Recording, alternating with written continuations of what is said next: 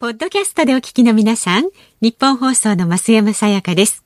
辛坊治郎ズームそこまで言うかは、24時間ご意見対応型のラジオ番組です。辛坊さんへのニュースに関する質問や、今日の放送を聞いての感想、明日の放送で扱ってほしいニュースなど、24時間受け付けています。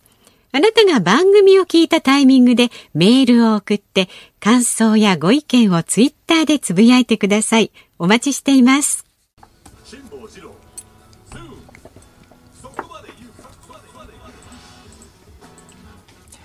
9月15日火曜日時刻は午後3時半を回りました FM93 AM1242 日本放送ラジオでお聞きの皆さんこんにちは辛坊治郎ですパソコン、スマートフォンを使ってラジコでお聞きの皆さん、そしてポッドキャストでお聞きの皆さん、こんにちは。日本放送の増山さやかです。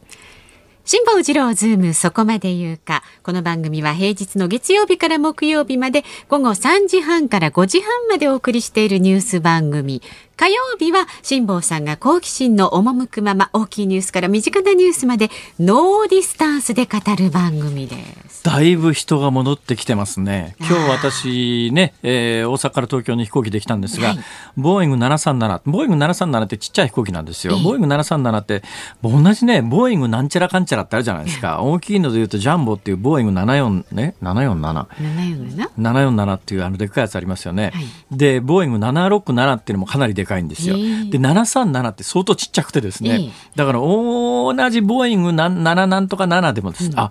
私が生まれて初めて乗った飛行機はボーイング707でしたね。そうなんですか。その後727ってのありましたけど、ボーイング707ってちっちゃかったですけど、707今ないんですか？707なんか飛んでませんよ、そんなもん。私が最初にね、えー、あれ何歳の時かな、20、21、2の頃に、ええあの、まだ1970年代ですよ。だからあんまり世間がみんな海外旅行なんか行かなかった時代に、バックパッカーとしてですね、ええ。格安航空券というのを買っていったんですが、この格安航空券を買った店がですね、目白の 骨董屋さんなんです。間口がね、2軒とか3軒とか、そんだからまあ2軒で言うと、間口2軒と3.6メーターか、もうちょっと広かったかな。ええまあまあ間口数メーターのところの、えうんうなぎの寝床って言ったってそんなに奥も広くないんですが、骨董屋さんですよ。古いランプとかなんとか置いてあるところの、骨董屋さんの奥にテーブルが一つ置いてあって、はいここが世界ケチ研究会ってえ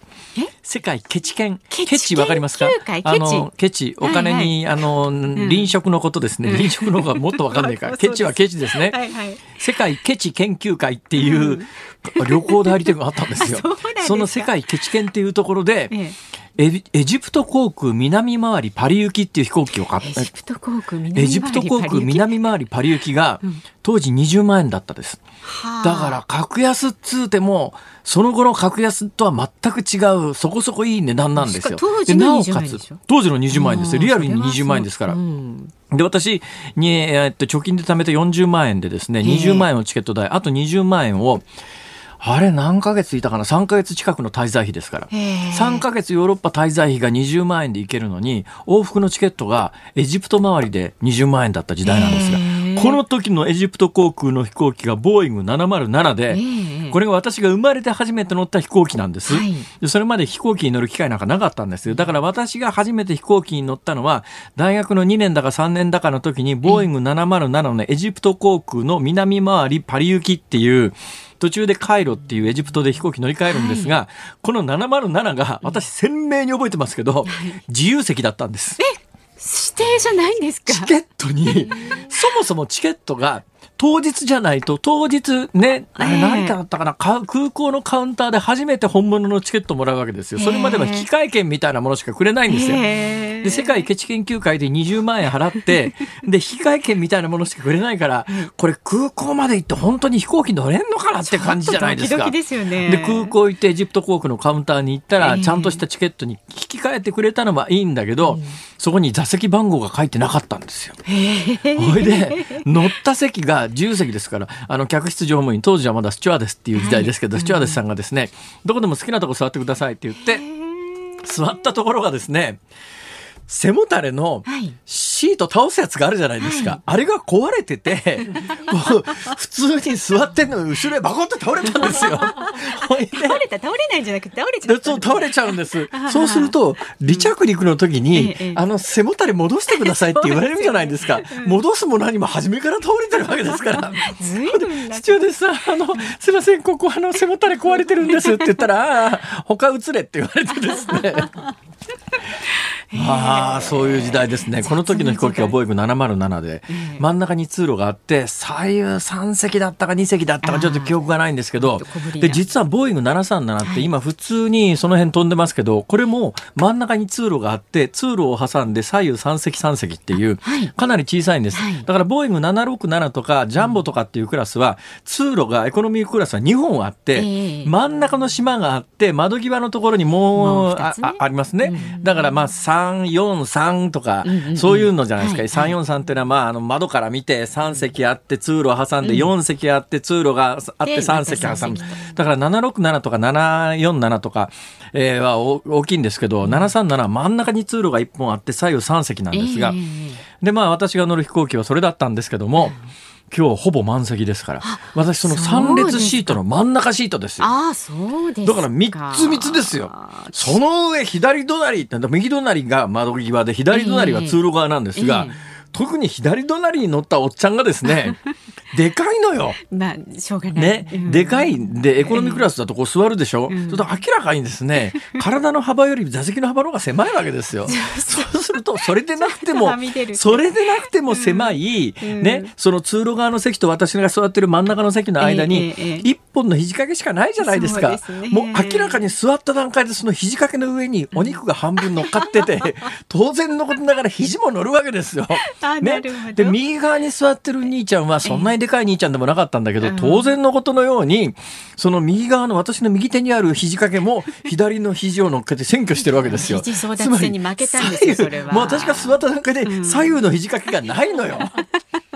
ないのよ。うんほいで真ん中で3つ3つだから、いやーでもだいぶ客が残ってきたな、客が戻ってきたんだなと思いながら乗っていて、で順調に飛んでたんですよ。マ。スクみんなにやっぱり着用マスクもちゃんとしてますね。あれはちょっとね、マスクしてなかったら、まあ最近2つぐらい立て続けにね、ねええー客室乗務員にマスクしろって言われてトラブルになるみたいなやつが発生してますけれども、うん。まあその話をしだすとね、この話はこの話で私には私なりの立場がありますから ええ、この飛行機の中のマスク問題でええ。3時間は喋れるんですけど、ちょっと危険今日はやめときます。ね。ちょっと危険な匂いがオープニングからそれはないだろうと思ったでしょ？ええ。いや、お話ししようと思ったのはそこじゃなくてですね、はいは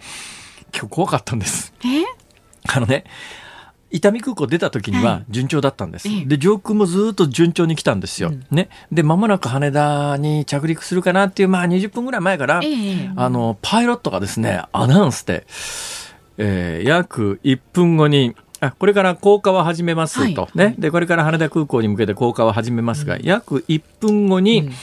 えー気流の不安定なところを通りますから、えーシートベルトしてくださいっていう。もうもう完全に外見たら晴れてるし、全く穏やかで、全くもう微動だにしないで飛んでるんですよ。えー、本当かと思ったらですね、きっちり1分後、ものすごい揺れ。へうわパイロットすげえ。まあ多分こう進行方向に積乱雲かなんかがガーッと上がってきてて、本来ならばね、降下途中じゃなかったら避けるんだと思うんだよね。だけど多分羽田空港にこう着陸するルート上だから、回り込めなかったんで、その積乱雲の中に突っ込まざるを得なかったんだと思うんだけど、あ1分後に揺れますって言って、本当かと思ってたら1分後からすっげえ揺れ。あそう俺ですか今日ね、ここへ来るまでに生きた心地がしなかったそんなのよ。にですかはい。何が言いたいかというと、はい私は命をかけてここに来ております。そういうことですか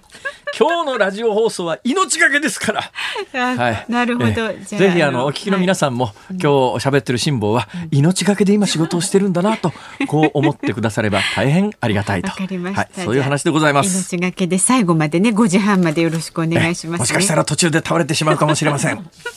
さあ、では今日もまず株と為替の値動きからです。今日の東京株式市場日経平均株価は4営業日ぶりに反落しました。昨日に比べまして104円41銭安い23,454円89銭で取引を終えました。4営業日ぶりに反落っていうことは3日間上げ続けたってことそれは下がるわな。ね、100円ぐらいですから、まあまあ穏やかな取引ですね。はい。はい、で、為替の方は1ドル105円65銭付近で取引されています。そうですね。まあ、まさに前もお話ししましたけれども、大体、はい、104円後半から106円、6円前半ぐらいまでは行ったり来たりというボックス圏と言われるね、はい、ボックス相場という今そんな状況に為替はなっております。辛坊治郎ズームそこまで言うか今日はこの後すぐのニュース解説ズームオンはですね今日新あ新立憲民主党が結党大会枝野代表が午後記者会見を行うということでですね。この番組をねいやこのネタをちゃんとラジオでやるこの番組は偉いよ、はい、だってね知ってます？ここだけでしか言わないよ、はい、大きな声では言わないんです、え小さな声でしか言えない話なんですけども、うん、立憲民主の枝野さんにこの間土曜日の番組出ていただいたんですよ、はいはいはい、ね。テレビね。いや、あのね、テレビってね、ラジオってほら、1ヶ月に1回とか2ヶ月に1回、皆さんに聞いてくださってますかって言って、聴取率調査っていうのをやるじゃないですか、テレビの場合はコンピューターでリアルタイムで出てきて、翌日になると一覧表が発表されるわけですよ。それで、1分ごとのデータが出てきますから、その時間に、あの、どな方がどのぐらいの世代の方が何人ぐらいご覧になってるかっていうのが、うん、まあもともとサンプルですけどね首都圏全体で600サンプルとかだから、はい、まあごくごくサンプルに過ぎませんから、うん、もしかするとそのサンプルだけが違う行動をしていたら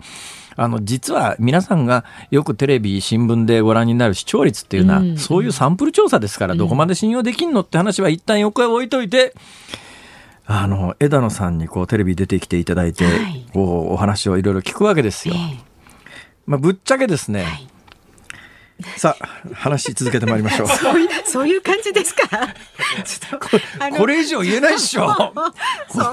あとは忖度しろよ。あいやいやいやあのね皆さんご推理をください。はい。そんなあのね、えー、枝野会長の元立憲民主党の新しい立憲民主党のところに私ども日本放送の畑中記者がまた取材に記者が張り付いてもうくまなく言ってますよ。よね。だから皆さん貴重ですよ。つまりねテレビはなかなかね立憲民主の話なんかしないんで。ですよ。ね、よくね、ご意見いただくんですよ。やっぱ与党、野党公平に扱えと。ね、昨日あんだけ自民党総裁選で大騒ぎしてんだから、同じタイミングで立憲民主だって、ね、新しい党名も決まれば新代表も決まるし、えなおかつその新代表がですね、昨日今日こうやって新しい組織の陣容を固めてるわけだから、公平にちゃんと報道しろよっていう、えー、皆さんのお声はちゃんと届いております。お気持ちもよくわかります。だけど、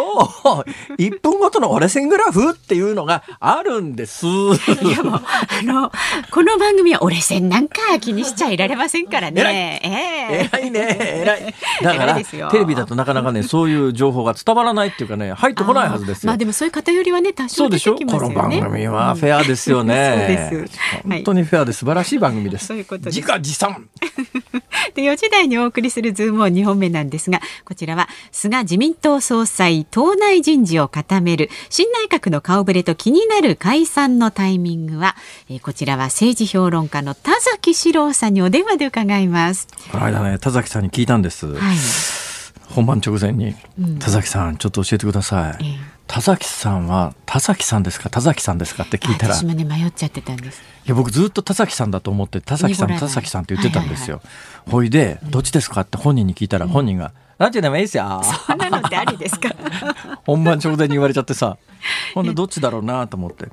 そしたら、田崎らしいね。ザ・濁るらしいですね。そうですか。今日はね、田崎さんに聞きたいのはね、はい、明日のもう新内閣の顔ぶれなんか聞いたってしょうがないからこんなもんな。そうですか？はい。もう田崎さんにぜひ聞いてみたいのはですね、うんはい、田崎さん結構ですね、ネットで叩かれることがあるらしいんですよ。で、ネットで叩かれた時に、田崎さんどうするんですか？で、ある放送局なんかではですね、うん。ネットどころかですねそこに出演してる他の司会者にクソみそに言われたりなんかしてちょっと私もなんかねかわいそうだなって思うぐらいの時がねあります。見てて。ああそうですか、うん、そしたらね本人しばらく出なかったことがあってそうなんですなんでって言ったらですね、いや、僕は別にいいんですけどね、みたいな、結構ね、なんか周りとかね、お身内とかでね、いろいろやめとけとか出るなとかっていう声があるらしいよ。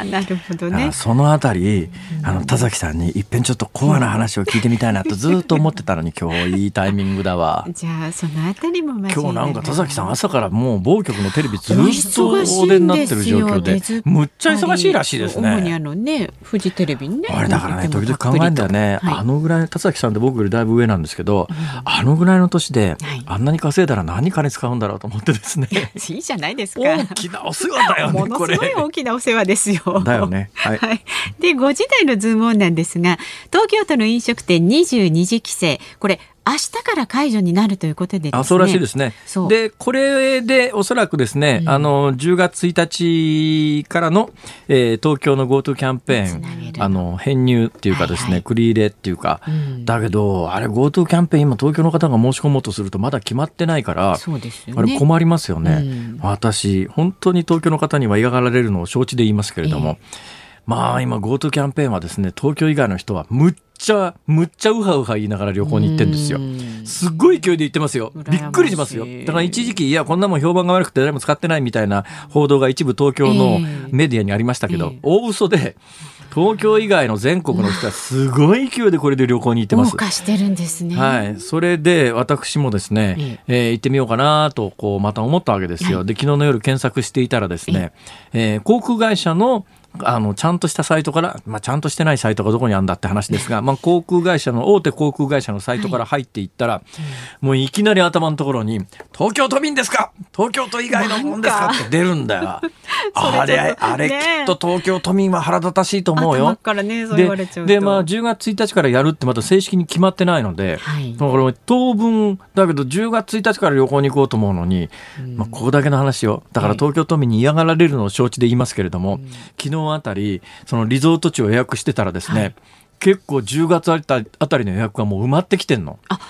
残り残り部屋一つとかね。で私あのある空港からのレンタカーを予約しようと思ったら、はい軒並みレンタカーゼロ。もうすでにそうなんですか、はい、ゼロゼロゼロ。だから私が予約しようと思った一番安いクラスっていうのがあるわけですよ、えー、まあこれもあの自動車会社の人が聞いてるとあの面倒くさいんで車種は言いませんけども、はい、ビッツフィットクラスっていうのがあってですねはい、これが割と比較的リーズナブルで、えでリーズナブルで5人乗れますから、うん、あのお値段手頃でいい車なんですよ。うん、ほいでそれを私大体このビッツクラスっていうかフィットクラスっていうビッツはトヨタでフィットはホンダですけれども、うんうん、ビッツフィットクラスをいつも大体予約するんですがこのクラスがもうないの。昨日予約しようと思ったらその空港のレンタカー屋には。えーなんか、えらいことになってなってます。だから10月、どのタイミングで10月1日から東京が編入されるのかって、早めに発表してもらわないと、東京都民は予約ができなくなっちゃって、で、予約ができるタイミングではもう10月の予約がいっぱいになっちゃってるということもあって、で、なおかつこの GoTo キャンペーンっていうのは、予算がまずありきなんですよ。で、その予算全部消化しちゃうとなくなるのね。だから予算がある限りはキャンペーンやりますってもんだから、申し込もうと思った時に、キャンペーン終わっちゃって予算が尽きて終わっちゃってるっていうケースもなくはないんで、ん。やはり不公平感がね、ね、いやものすごくこれで東京都民はもっと怒った方がいいなと思いますけど、えー、どうもね違う方向に今誘導されてる人たちが多いからなかなか怒るよりもそんなもんで感染が広がったらどうすんだみたいな思いでっていう方がいらっしゃるんですけど。ちょっとその辺どうなんだろうなっていうようなことも含めて今日はおいおい喋ってまいります。ラジオの前のあなたもご意見を寄せください。メールは z o o m zoom アットマーク一二四二ドットコム。ツイッターはハッシュタグ辛坊治郎ズームでつぶやいてください。お待ちしています。このコーナーでは辛坊さんが独自の視点でニュースを解説。まずは昨日夕方から今日この時間までの話題を1分で振り返るズームフラッシュです。自民党執行部の人事が固まりました。二階幹事長は続投、政調会長に下村氏、総務会長に佐藤氏、選対委員長に山口氏が起用され、新四役で共同記者会見を行いました。東京都の小池知事は菅氏との不仲説を否定しオリンピックとコロナでの連携を強調しました。日産元会長カルロス・ゴーン被告の役員報酬にまつわる裁判で今日元代表取締役グレッグ・ケリー被告の初公判が開かれ無罪を主張しています。ドコモ口座の不正引き出し問題コンビニや家電量販店で利用が確認され被害総額は2500万円になりました。今日タレントで俳優の岸辺四郎さんが拡張型心筋梗塞による急性心不全のため亡くなりました。71歳でした。岸辺四郎さん亡くなったのショックですね。71歳若いのにね。ただまあ50歳代からあの大きな病気をされてね、はいえー、ずっと闘病生活をされて、はい、タイガース復活の時になんかお見かけお見かけしたのがもうでも78年前になるかな、あの朝のワイドショーのね、えー、司会ですごく長いことやってた印象がありますが、ね、ただあのタイガースの初期メンバーはお兄さんの一徳さんは初期メンバーですけども途中から入られたんですねそうですしろさん、私これあの小学校高学年ぐらいでタイガースグループサウンズ全盛期ですからだから何曲も歌いますよ。えー、で今日のリクエストしようかと思ったんですけども、はいはい、よく考えてみたら岸辺四郎さんが入る前のタイガースが多分ね我々がよく知ってる我々って一緒にしないでくださいね。我私はそんなに知りませんグループサウンズ世代ではないです。あそう。そうです。うんそうなんだ。そうでございます。じゃあズームオンいきますか、はい、行きましょうか。ねこの時間特集するニュースこちらです今日新立憲民主党が決闘大会枝野代表が午後記者会見を行う。野党の合流新党立憲民主党は今日都内で決闘大会を開きました。これまでの立憲民主や国民民主無所属の国会議員が合流し150人で野党第一党としてスタートします。決闘大会と記者会見を取材している畑中秀也記者に現場の様子を伝えてもらいます。畑中さん。はい。よろしくお願いします、はい。よろしくお願いします。立憲民主党の決闘大会、それに続く枝野代表の記者会見、今、3分ほど前に終わりまして、今、この会場の撤収のどさくさの中で今、お伝えをしてご苦労様です。はい。でこの決闘大会ですけれども、枝野代表、挨拶の第一声が、いよいよ、ついにようやくこうして新しいスタートを切ることができたとこのように述べましてまさにま1年ぐらいかかったこの生みの苦しみを象徴するような発言でした。で15分ほど予定されていたこの挨拶の時間ですが実際は30分近くに及ぶ熱弁となりまして張り上げた声が裏返る一幕もありました、木をてらうようなパフォーマンスではなく地に足をつけて国民のために戦う政党になろうと訴えました。また国会の本格論戦が未だ実現していないことに触れまして身勝手な解散総選挙で論戦から逃げようとするならば国民不在の政治であると、まあ、早期の解散を牽制するこういう発言もしております。で一方来賓として挨拶をした連合の神津会長ですが今日合流に至らなかった皆さんとも連携を強化し牽引していただきたいと、まあ、こう述べるあたりですね。やはり完全合流がならなかった無念さがにじみ出ていた、まあ、こんな雰囲気の決闘大会であります。なるほど。それにしても、はい、まあでも不運っていうかなんていうか結局、あのこれ、同じタイミングでやるしかなかったんですかね、自民党と。まあ、とにかくやはり早期解散・総選挙の噂が出ている中で、とにかくもう早く決闘して準備をしていかなくてはいけない、まあ、そういうことがあったかと思いますね。そうです、ね、あの今回、合流した議員は、あ結局150人の勢力となりまして、衆議院が107人、野党第一党が衆議院で100人を超えるのはおよそ8年ぶりで、枝野代表はこれを政権交代への発射台と、まあ、こう位置づけておりました。ただ、この新たな執行部は例えば幹事長は福山さんですし福山哲郎さんですし政調会長はあの泉健太さんがなりました。で安住淳さんはあ立憲民主党の国対委員長からまあ実質的な続投ということになりました、まあ、これにつきましてはあの枝野代表は木をてらったことはしないとこういうふうに言ってましたけれども先ほどの会見ではやはり引き継ごうとすると何ヶ月もかかる早期解散も早期解散にも対応するとこう話しておりました、まあ、要は時間がなかったということかと思いますね。なるほどねえー、はい、まあ、先ほどあのね、えー、畑中さん、野党第一党があの衆議院で100人を超えるのは8年ぶりって思い返せば8年前、はい、要するに野党第一党は自民党だったわけで。そういうことですね。ですよね。要するにそういうことですよね。はい、まあまあそういうことですね。はい。それがまああオーセロのようにひっくり返って、えー、まあ現在に至るとまあこういうことでありますけどね。はい、どういう戦略なんですかね。中うちに時間なくなりましたから一言です。ごめんなさい。えー、まあそうでね、解散総選挙で消費税の問題をどう切り込むかというのが立憲民主党、野党の活路の一つだと私は思っておりますなるほど、そうですね、まあ、どうね、はい、与党との違いを出すのか、そのあたり注目したいと思います。ね、ありがとうございました。しないかによってね、はい、ありがとうございました。はい、あありがとうございました。あ、あ、あって。いやいや、これ私が悪い。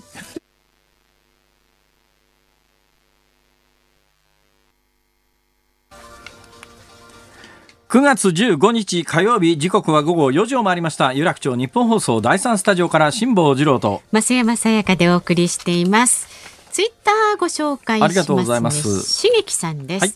飛行機の自由席、乗ったことあるな。ありますか？ブエノスアイレスからリマの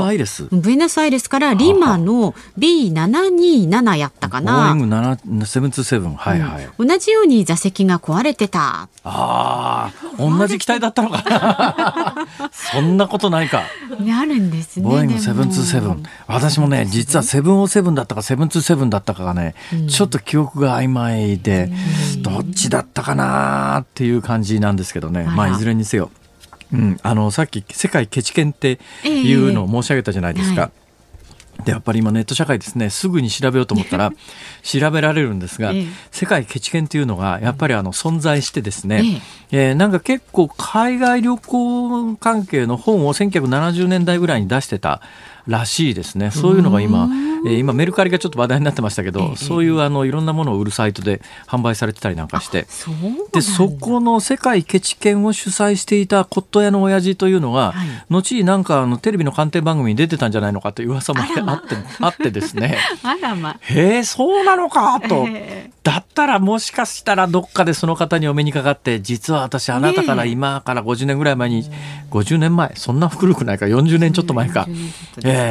ー、エジプト航空南回りのチケットを20万円で売りつけられたことがあるんですよ。あの時の僕ですよってね、言ってみたいですね。椅子壊れてたんですけど、って。どうしてくれるんですか？それただのクレーマーだな、それじゃあそうですよ。はいはい。まあ、へえ。いうことでございます。はい。ありがとうございます。皆さんの旅の思い出なども寄せていただければ。結構ですよ、ズームアットマーク一二四二度それよりも、あの、それよりも、ついちゃん申し訳ないけれども、やっぱ冒頭からのニュースからお伝えしている岸辺四郎さんが亡くなったのがね、岸辺四郎さんといえば私たちの世代にとってはやっぱかなりのスターでしたから、うんうんうん、えー、ショックですね、うん、な71歳まだ若いのにね。だからもう70過ぎぐらいになると持病の状況によってはもういつ死んでもおかしくないというようなことに私ももうすぐ近々そういう年齢に入っていかざるを得ないのかななどと考えると、これどうやって健康を維持していって自分の残りの人生設計をどう立てるか、すごい考えちゃうんですよ。長生きしそうですよ。いやいやいやいやいやうちそんなことないです。うちみんな短命家庭ですからね。はい、うちの親父68で死んでますからね。したらあと3歳4歳ですから。でしょ？そうなんですよ。あら、なんですか、その妙に嬉しそうにするのやめていただけませんか？なんか今すごい傷ついた俺。違う違う。あ、あ、うわ、もうショックや、今日、もう、もう、これ、帰ろう、俺も。結構お年なんだな、いたわやらなきゃいけない。いたわらなきゃ。今頃、今頃気がつきましたか？知ってますか？今月、今週末、9月21日が何の日か知ってますか？9月21日はね、え、何の日ですか？頼みますよ敬老の日じゃないですか。ああなんかプライベートな何かなのかと思って。えプライベートな何、ねはいはい、ですよね。私なんか間違ったこと言ってますから。昔はね9月25日でしたけど。ね、うん、昔ならね、うん、60過ぎたら十分高齢者ですから。そうですよ、ね、そうでしょ？だからねもっと俺は敬ってほしいんだよ。いやいややっぱりその割にも元気です軽くないかこの曲は。どう考えても。いやいや、まあ、親愛の情ですから、はい、ありがとうございます。ということで日本放送辛坊治郎ズームそこまで言うか。この後は菅自民党新総裁の新内閣につきまして政治評論家の田崎史郎さんにお電話で伺います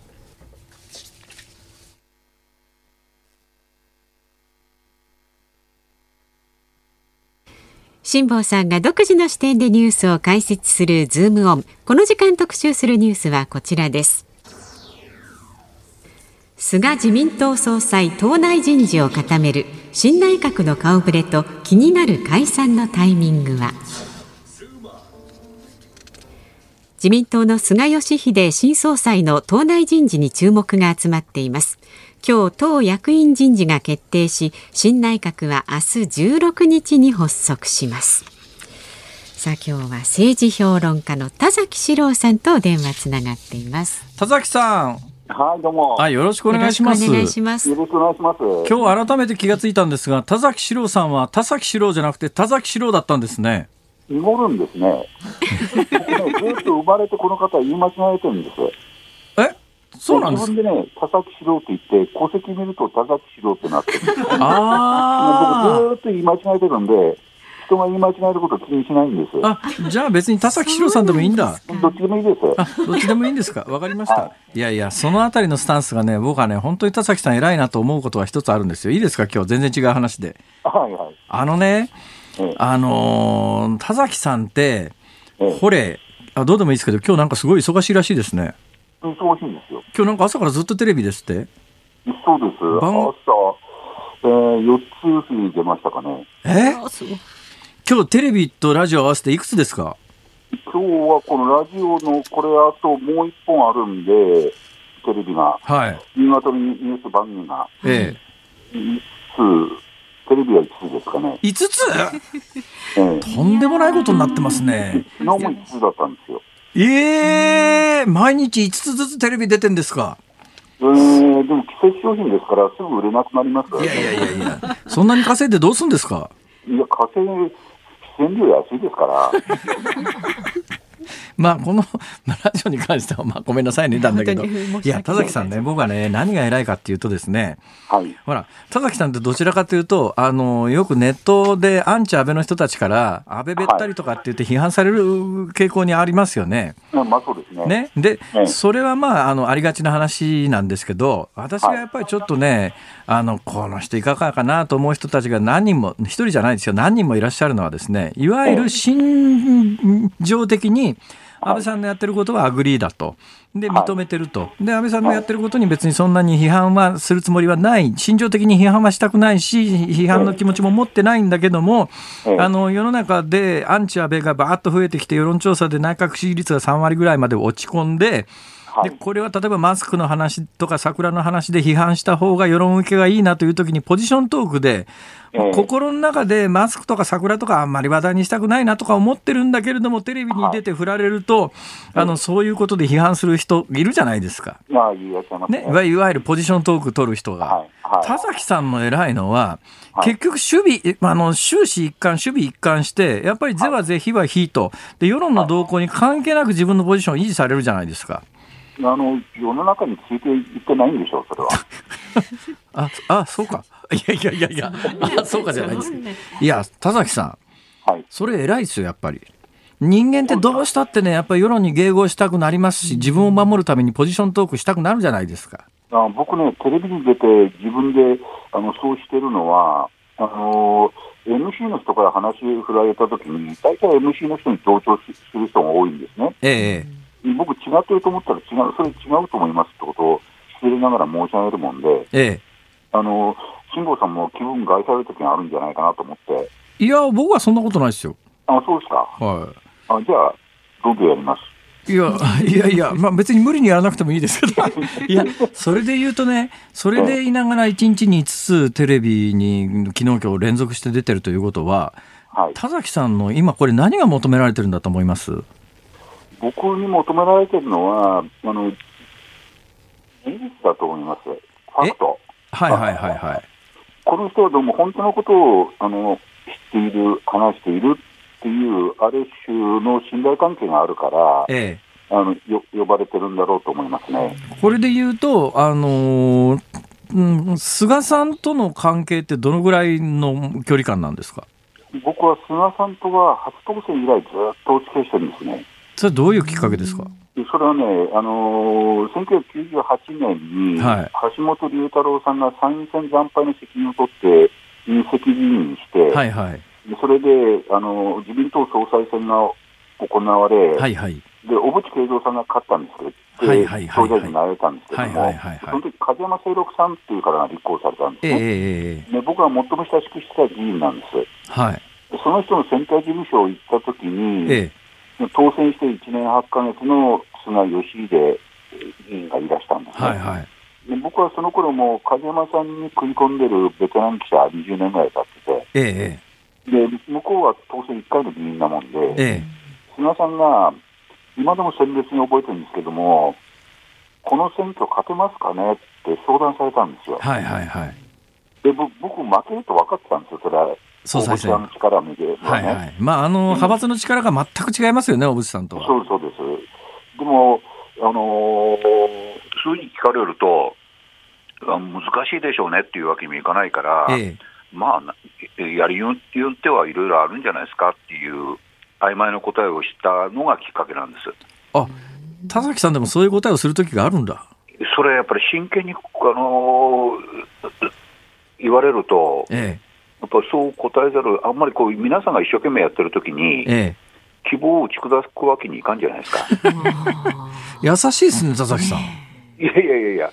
でそれね、ざーっとね、菅さんとは1か月1回ぐらいは取材してきてるんです。えええでそれはね、僕自身が菅さんのあの判断を聞きたいと思って、ええええあの定点観測してきたんですね。え。はい。で彼自身はやっぱりあのすあの目測力っていうか判断力がええものすごいいい人なんですよ、えええええ勘が良くて。えええ。どっちかって言ったとき、彼に判聞くと聞けばあの間違わないで済むんですね。なるほど。ねそういう関係で、あの僕の方が菅さんにいろいろあの流れを教わってきたっていう経緯があります。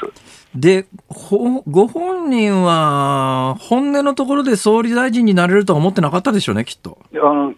思ってなかったと思いますし、まあ、一般的な議員が持つあの、誰でも総理大臣になりたいと思って議員になるというね、ええ。そういう意味でのあの野心は、小さな野心はずっと持ち続けられてると思うんですけれども、えええ総理大臣になろうと思って、えー勉強して人脈を作り、金を集め、着々とあの方を進めてきたっていうタイプじゃないんですよえ。なるほど。でもしそういう姿が見えたならば、安倍総理、危なくて使わないですよね。まあ、要するにそうですよね。官房長官っていうのは寝首かきそうなと人は、ここんなに長く置いとかないですよね。そうです、そうです。だから完璧に信頼して、あの自分の寝首をかかないって安心感があって、菅さんの方も、あの忠誠心うんでもう貫き通しましたから、はい。でやっぱりそそこでもやっぱりあの安倍さんが辞めるって言われたときにね、ええ。えーそこから自分でどうするかと考えた、なるほど。なるまあ、ほど。実はその時、まああの新聞報道されてないし、僕も言わないでおこうと思って、今まで来たんですけれども、はいはいまあ、あのせっかく辛坊さんの場、いやいや意見をしないとおくとあありがとうございます。あの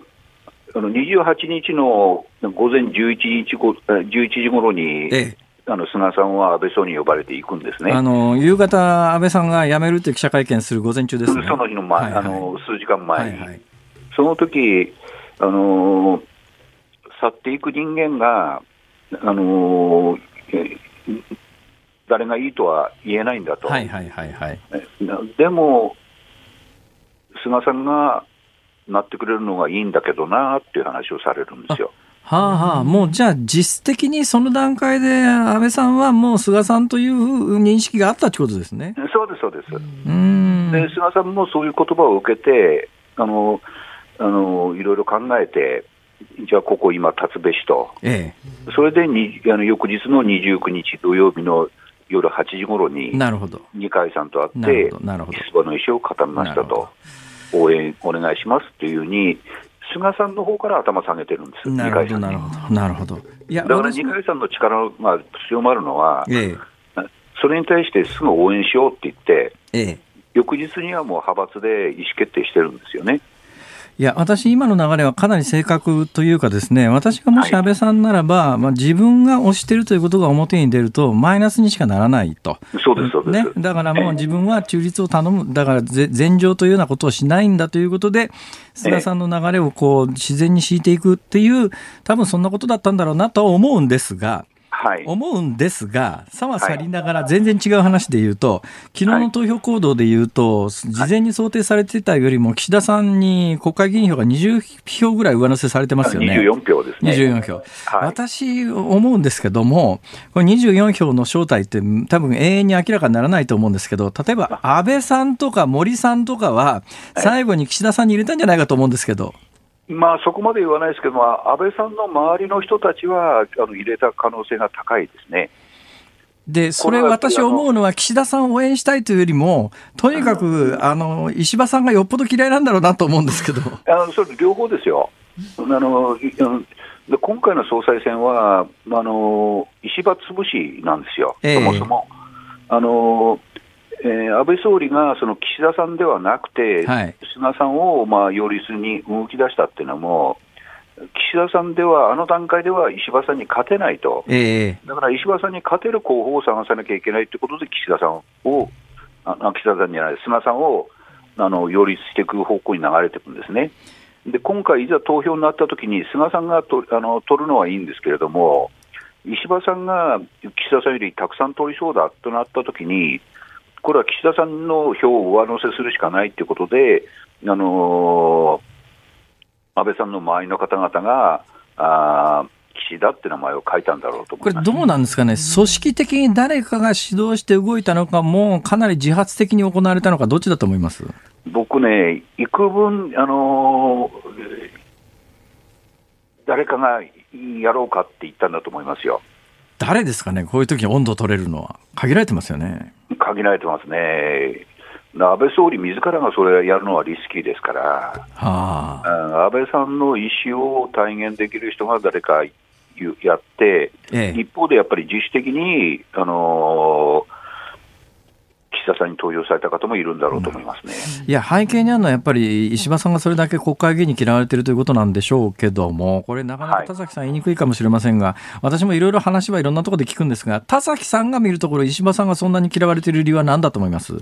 やっぱりね、あの批判しすぎたことですね。あえー、あの安倍総理とはあの2012年の総裁選の後あの石破さんを幹事長に据えるわけですね、えー、処遇したわけです、はい、で幹事長を 2, 期や2年やらせてるんです、え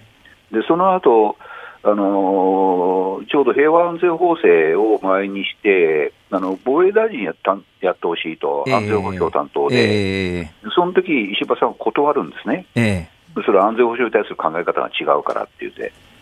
で次にじゃああの、地方創生担当大臣やってくださいって言って、それは受けるんです。でそして今度、あの地方創生担当大臣、もう一回やってくれって言ったら、それ断っちゃうんですね。でやっぱりあの総理の人事権をあの全面的に否定しちゃうわけです、なるほど、うん、安倍安倍さんの人事権をね、はいはい、断るっていうことは。で、その後辞めた後ずっと断るごとに政権違反を繰り返してるんです。えー、だからあのど、どこの会社でも、ある社の社長が言われてたんですけれども、自分を批判ばっかりしてるやつを後見に据えたりしませんよっていうね、えー、そういうことだろうと思いますね。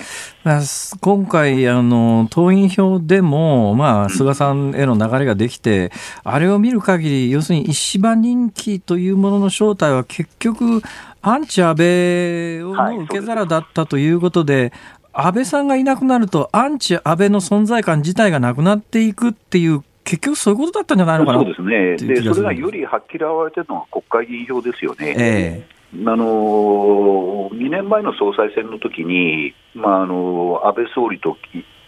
石破さんが1対1で争って、はい、石破さんには73人の国会議員が投票したんです。えー、で今回は26人なんですね。そうですねそうすると3分の1ぐらいに減ってるんですよ。はい、でおそらくあの73人から26人引いた人たちは、アンチ安倍の人たちが石破さんに乗っかってたんですね、えー、それをちょっと本人が勘違いしたんじゃないかと思います、ね、中の一人に、例えば小泉進次郎さんは前回、石破さんに入れて、今回、菅さんに入れた、まさにその一人だと思うんですが、で、ね。はい、ここから先は、まあ、あの内閣の夫人と処遇の話なんですが、例えば小泉進次郎さんなんか、今、環境大臣ですが、どうですかね、これは菅内閣に入ってきますかね？菅さんはあのー、自分で育てようと思ってる議員は、人いらして、えー、それは河野太郎防衛大臣と小泉進次郎環境大臣なんです。えー、で閣内で処分するか、どうかはちょっとまだ今段階で断定できないんですけれども、えー、その2人を育てるためには、どのポストを経験させた方がいいのかって発想でやるだろうと思いますね。なるほどそれが党の役職なのか、政府の役職なのかは分かりませんなるほど、まあ、党の役職でいうと、幹事長、二階さん留任、それから国対委員長、森山さん留任、はい、総務会長、佐藤さん留任、はい、で岸田さんはまあ政調会長で立候補しました、岸田さんは閣内に入ってきますかね？僕はね、閣内に入るんじゃないかなと思って見てます。なるほど。だからあの岸田派内にはもう一方で、ここはもう無役に徹して、地方案にはすべきだっていうことを言う人もいるんですが、えー、あのでもやっぱり政治家あのポスあの菅さんからポストを打診されたとしたらね、はい、それは受けるんじゃないだろうかと思います。石破さんの職はどうしましょう？それはこれはもう、あのまあ、礼遇ですよ、でも石破派の人たちは使いますよ。あ。例えば、あの官房長官に加藤厚労大臣が、まあ、ほぼ内定段階なんですけども、はいはいはいはいえー、加藤さんの後の厚生労働大臣が務まるのは、はい、石破派のあ三重の彼あのだけなんですね、あの田村田村さん。え？田村典久田村典久さん、田村典久さん、あのお嬢さんが某局のアナウンサーを、そうです、そうです。でいやあのこの番組にも何回来ていただいて、まあ、厚労族というか、えお詳しいですよね、厚生労働問題。そうです、そうです。あの方石破さ、石破派ですか？石破派、はあはあ、で能力が高くて、かつね、あの菅さんと同期で、あの菅さんが厚労省の説明聞いた後本当かなと疑問を持ったときは、田村さんに電話して、厚労省の役人、こう言ってるんだけど、大丈夫かっていう話を聞いたりしてるんですね。なるほど。ね、だからあの菅さんもあの田村森久さんは使いやすいんじゃないかなと思います。ということは、まあ、あの今の厚労大臣の加藤さんが、これ、官房長官というふうに言われてますから、そうなると、ポストが空く厚労大臣に田村さんが入るだろうと、この方は石破派からも入れると、そうですこれは一応、石破派からも入れたっていう形にはなるんですかね？そうです、そうです。なるほど。別に石破茂さんの意向を聞いたわけじゃないですけれども、えー、まああのそういう意味では、まあ、あの総裁選のことは水に流して、えーえー、共闘体制の人事ということになりますよね。その他、えー、どうなんですかね、その話をする、つまり解散の選挙の時の目玉になる人をどうしようかって話をこれから聞く前に、解散そもの話をそもそも聞きたいんですが、はい、解散は田崎さん、田崎さんか、田崎さん、解散のタイミングはどうご覧になってます？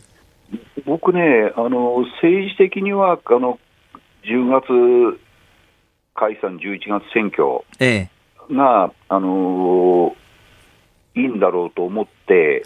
い。るし、はい、自民党内でもそれがいいって考える人が多いんですね。えー、しかし、昨日の菅さんの会見聞いてますと、はい、あのー、コロナ対策などを理由に挙げて、非常に慎重なんですよ。はい。でかつ仕事をしたいんだと私は言って、えー、そうです、ね、でそれは今だから言われてるのか、はい、あのー、本当にコロナ対策であのやるんで、解散までしない方がいいと考えてるのか、もう2、3週間見ないとわからないですね。なるほど、なるほど。まあ、可能性としては、まあ、10月の臨時国会で、えー、所信表明、代表質問などが終わった明けぐらいで解散というのは、一つ可能性としてあるということですね。そうです。で今のスケジュールでは、あの10月下旬召集という予定でいるんですけれども、はい。はいはい、それが10月上旬、あるいは中旬に繰り上がったとしたら、ええ、これはもう解散する気だなと思わなきゃいけないですね。なるほど。その、はい、臨時国会の解散時期でそれが読めてくるっていうわけですね。そういうことです。で、まあ、これ年内にもし解散総選挙ということになると、当然今回の組閣で選挙の顔みたいな目玉みたいなものを当然、私が菅さんなら作りたいと思うはずですが、はい、どんな顔ぶれが思い浮かびます？僕はね、選挙の顔で、顔ぶれ、例えばあの小泉さん起用するとかなんとかっていうよりも、これ、内閣支持率を上げる一つの方法は、女性をたくさん起用することですよね。ええ、そうすると上がるんですけども、そういうところでこの政権は勝負しないんじゃないかと、はあはあ、むしろそのこういう改革をやっていきますと、そのためにこういうあの働く内閣を作りました、派閥に依存しない体制をあの政府の方では作りました。ええ、というふうな、割と実直なね、はい、ところであの菅さんは勝負していくんじゃないかなと思います。なるほど。最後にズバリ、菅政権は長期政権になると思いますか、短命1年で終わると思いますか？僕はあの長期政権になってほしいなと、ええ。まあ、せっかくなったんだから、はい、うんでも解散しない場合、今のこの好調な支持が、ええ、だんだんだんだん、あのー、低くなっていって、来年のその総裁任期を迎えるあたりには、なんかかなり下がってるって可能性もあるんで、そうしたら短命に終わっちゃいますよね。まあ、となると、冬場のコロナの感染状況とか、まあ、かなり運の要素も大きいですね、これね。そうですね。ええー、まあ、当面、支持率は多分かなり上がるでしょうね、6, 6割超えてくるでしょうね、きっと。そうですね。今週末のだからあのこれね、やっぱりあのずっと2世、3世の総理大臣を見てきたんで、えー、自民党ではね。えーやっぱり叩き上げの苦労人っていうのはね、はい、どっかでやっぱり日本国民の心情に響くんですね。そうですね。かつて田中角栄さんそうでしたけど。そうです、そうです、はい、森喜朗さん以来なんですよね、そうですね、えー、叩き上げは。あ要するに親が国会議員でないのは森、森喜朗さんも実は親、地方議員だけど国会議員じゃなかったんですね。ですけど国会議員じゃないですからね、えー、20年ぶり、はい、はい、そういう意味ではね、わ、えー、かりました、田崎さん、ありがとうございました、はい、やっぱり面白いですね、よくわかります。い。えいえいええ。ー、あのテレビの合間でごめんなさいね。いやいやいや。え。ーあの、がっつり、あの、テレビの方でギャラもらってきてください。お忙しい中、本当どうもありがとうございました。ありがとうございました。政治評論家の田崎史郎さんでした。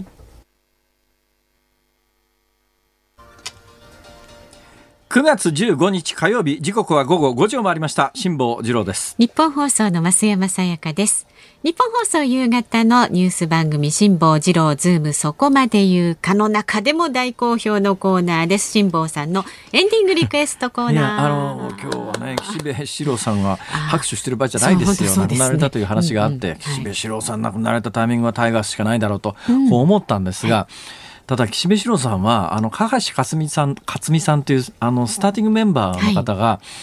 対談された後に入った方で、私がふっと思い浮かんだ曲は全部あの岸辺四郎さんがタイガースに入る前の曲だったんで。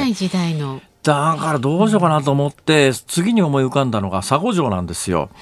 あの、ほれ、あれ日テレだったかな、西遊記、堺正明さん？思えば堺正明さんはスパイダースだからあれよく考えてみたらグループサウンズつながりの番組だったんですねあれ、えー、であの番組がすごい思い出に残ってるんで、はい、番組のテーマのモンキーマジックの五大悟っていうのどうでしょうか？いいじゃないですか。五大悟のモンキーマジック。もしかしたら岸辺四郎さんは不満かもしれませんが、勘弁してください。まあでもね、ご出演されていた番組ですから。はい、思い出の番組だったろうと思います。はい。じゃあ、その準備をお願いいたします。さあ番組ではラジオの前のあなたからのご意見なども24時間受け付けていますのでね。まあ今日じゃなくても明日の放送で扱ってほしいニュースや話題なんかもどんどん送ってください。あの続々ですね、うん、先ほどあの中継アトムさんが中継してくれた、はい、あそこのレンガのガード下の話が続々来てますんでありがとうございます。読ませていただいております、はい、メールの方は ZOOM zoom アットマーク 1242.com ツイッターはハッシュタグ漢字で辛坊治郎カタカナでズーム、ハッシュタグ、辛坊治郎ズームでつぶやいてください。あなたからのご意見お待ちしています。日本放送がお送りしています。辛坊治郎ズームそこまで言うか。さあ、辛坊さんが独自の視点でニュースを解説するズームオン。今日最後のズームオンはこちらです。東京都の飲食店22時規制明日から解除へ。東京都が新型コロナウイルス対策として飲食店などに要請してきた営業時間の短縮は今日15日いっぱいまでとなります。これは今月10日専門家を集めたモニタリング会議で感染者が減少したことから決まったもので明日から23区内のお酒を提供する飲食店とカラオケ店の営業時間の短縮が解除となります。さあ実はですね辛坊さんこの時間、はいはい、先ほどまであの街角ステーションでレポートしてくれた、アトムさんが、有楽町の飲食街からまたリポートしてさっきのリポートは有楽町と新橋の間の JR の高架下ですから、まあ歩きゃ5分10分15分って感じですよね、えー、えー、じゃあもう移動して有楽町の方に戻ってきてらっしゃる感じ？思いますよ。どこか聞いてますか？トラちゃん！トラちゃんじゃないよ。2回目はやめてよ すいません。アトムさん。アトムさん先ほどの日比谷黒字からちょっと有楽町の方に戻ってまいりまして。今居酒屋さん。やっぱりあの高架下に近いところの居酒屋さんがたくさんあるところに今一点に営業中のお店にちょっとお邪魔をしている感じでございまして、はい、え今日はですねマネージャーの佐藤さんに来ていただきました。佐藤さんよろしくお願いします。よろしくお願いします佐藤さんあのーはい、コロナ禍の営業はかなり大変でしたか？かなり大変でしたね。お客さんは激減。減りましたね。あの戻りつつあるとかそういう実感とかはどうですか？いや戻りつつはあると感じてますね。はい。であのー時短営業が、まあ、なんていうんですか、今日までといいますか、明日から解禁というか、はい、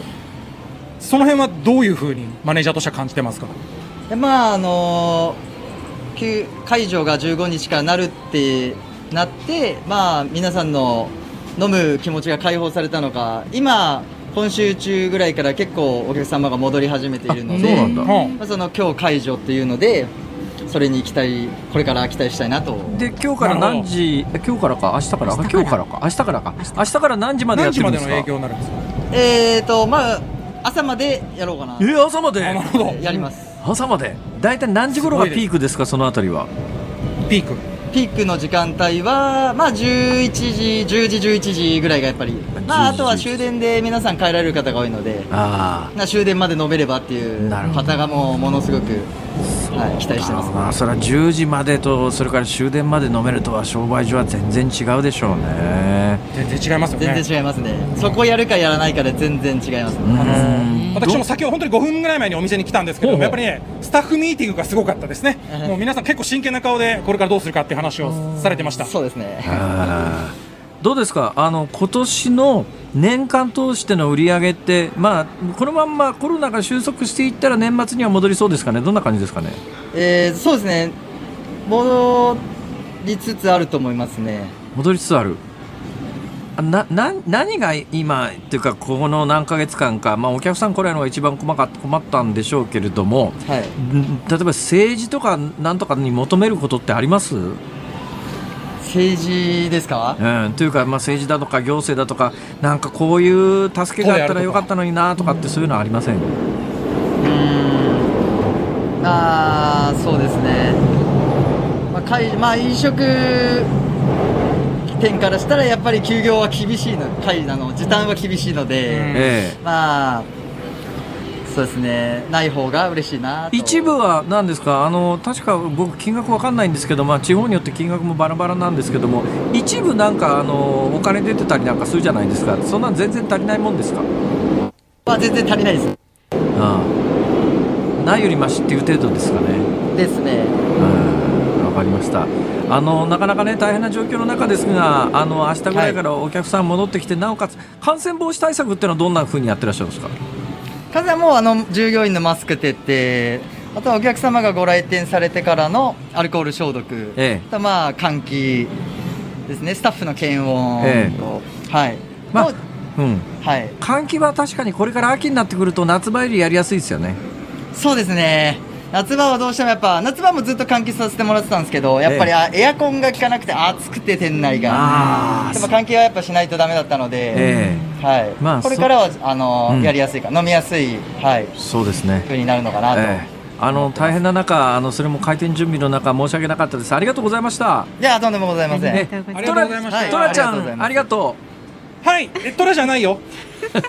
そうすか。すいません、アトムさんでした。失礼しました。ご苦労様です。いや、それで言うとですね、はい、さっきあの冒頭に GoTo トラベル東京どうなるかって話をしたじゃないですか。えー、もう東京の皆さんに対する嫌がらせのような放送をしてしまいましたが、朗報です。おえー、まあ、あの皆さん感染予防はね当然のことながら皆さん各自気をつけながらということになりますけれども、ねうん、何が朗報かというとですね、この間のあの政府の発表だと専門家会議と政府の温度差があってですね、えー、10月1日から本当に GoTo トラベル東京が対象になるかどうか分かんないっていうなんとなく雰囲気だったじゃないですか。はい、実はですね今日かな先ほどかな、えー、昨日今日のこの本当に近々の話なんですけど、赤羽国交大臣がですね GoTo トラベルの東京のこの対象の時期について、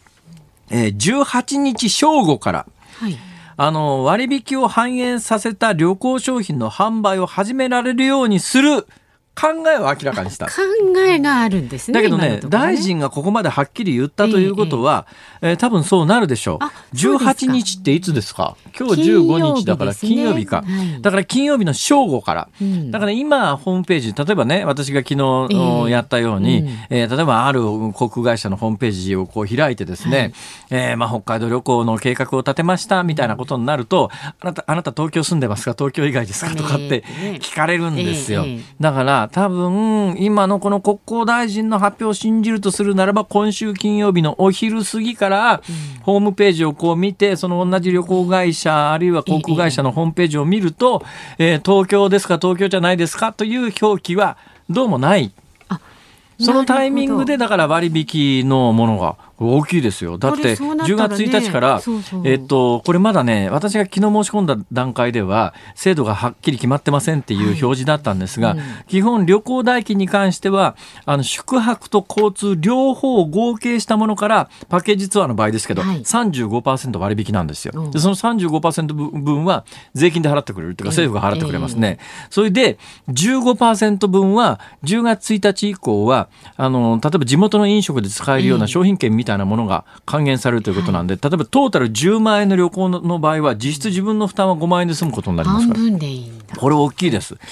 で今月18日の正午から東京も対象になると。だけどじゃあこれ申し込みましたと、はい、だけどやっぱりその後コロナの感染状況でいや10月1日から東京は除外されたまんまですみたいなことになったらどうするかなんですが、えー、今のところそれにつ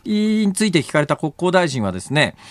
あの旅行者がキャンセル料を払わなくて済むような対策をするということなんで、だからとりあえず申し込んどいて、東京が対象にならなければキャンセルかけても、それはあの多分税金負担ということになるんじゃないのかなと。いう感じなんで、ちょっとこれ、あの、今週金曜日に向けて、GoTo トラベル東京がどうなるのかという話を、この番組の中でも、えー、あの、はい、どうもアップデートしてね、最新の情報をお伝えしておこうと思いますが、現状においてはそういうことになっております。はい。はい、以上、ズームオンでした。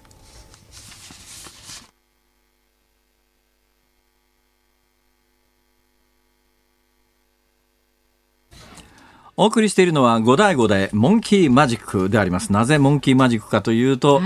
えー、岸辺四郎さんの訃報が伝わってきましてね、えー、長い間闘病中だったんですが、はい、71歳で心臓の病気で亡くなられたということで、うんまあ、タイガースでの活躍は有名ですけどもね、その後、あの俳優とし,、ても、えー、あの西遊記で佐護条役、はい、まあ、その西遊記のテーマ曲がこの五醍醐のモンキーマジックだったんで、うん、えー、追悼ということで今お送りしておりますが、うん、懐かしいですね、これね。坂井正樹さんが孫悟空で、著白会があ西田敏行さんだ。そうだ。西田敏行さんだ。そうですよ。豪華なメンバーでしたよね。そうです、ね、左とんぺさんもやってたあやってたやってた。やってたやってた、は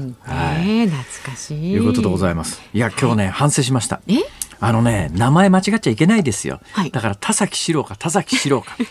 岸辺史郎って思い出したんです。岸辺史郎つながりで田崎史郎で田崎史郎。だからね、うん、私反省したから来週からですね、はい、宣言しておきます。何ですか？アトムさんはちゃんとアトムさんと呼びます。本当ですか？ちょっとちゃんと聞いてますからね、これ。アムロ、行きます いや、アムロじゃなかった。アトム。あれ？アトムさんですからね。ちょっと楽しみにしてますから、来週。アトムさん、来週はアトムさんって呼びますよ。よかったですね。本当だといいですね。ということで、お聞きの日本放送、この後は、健康あるあるワンダホーを挟みまして、日本放送ショーアップナイターです。今日は東京ドームから巨人対阪神新戦解説は田尾康さん実況小口和夫アナウンサーですそして明日の朝 OK 工事アップ飯田浩二の OK 工事アップはですねコメンテーターがジャーナリストの佐々木俊直さん。取り上げるニュースは菅新総裁党役員人事正式決定。イスラエルと UAE の国交正常化合意の調印式などを取り上げるということです。イスラエルと UAE、はい、それからバーレーン、うんうん、バーレーンがですね、次々国交正常化してる、うん、このニュースすごく大きいんですよ。はい、でね、UAE もバーレーンも、アラブのいわゆるそのスンニ派の名手であるところのサウジアラビアを敵に回してそんなことできませんから、はい、きっとサウジアラビアが背後にいるはずで、うん、サウジアラビアっていうのはスンニ派の中、中東のまあ、巨大国家ですから、だからもしかすると、このサウジアラビアとイスラエルとの間の国交がみたいな方向にこの話が進んでいくと、それこそね、冗談じゃなくてトランプ大統領ノーベル平和賞っていうのもあり得るぐらいの今国際的な大きな動きなんで、ぜひ注目してください。と言ってるうちに番組お別れの時間になってしまいました。辛坊治郎ズームそこまで言うか、ここまでの間は辛坊治郎と。日本放送増山さやかでした。明日もあるよ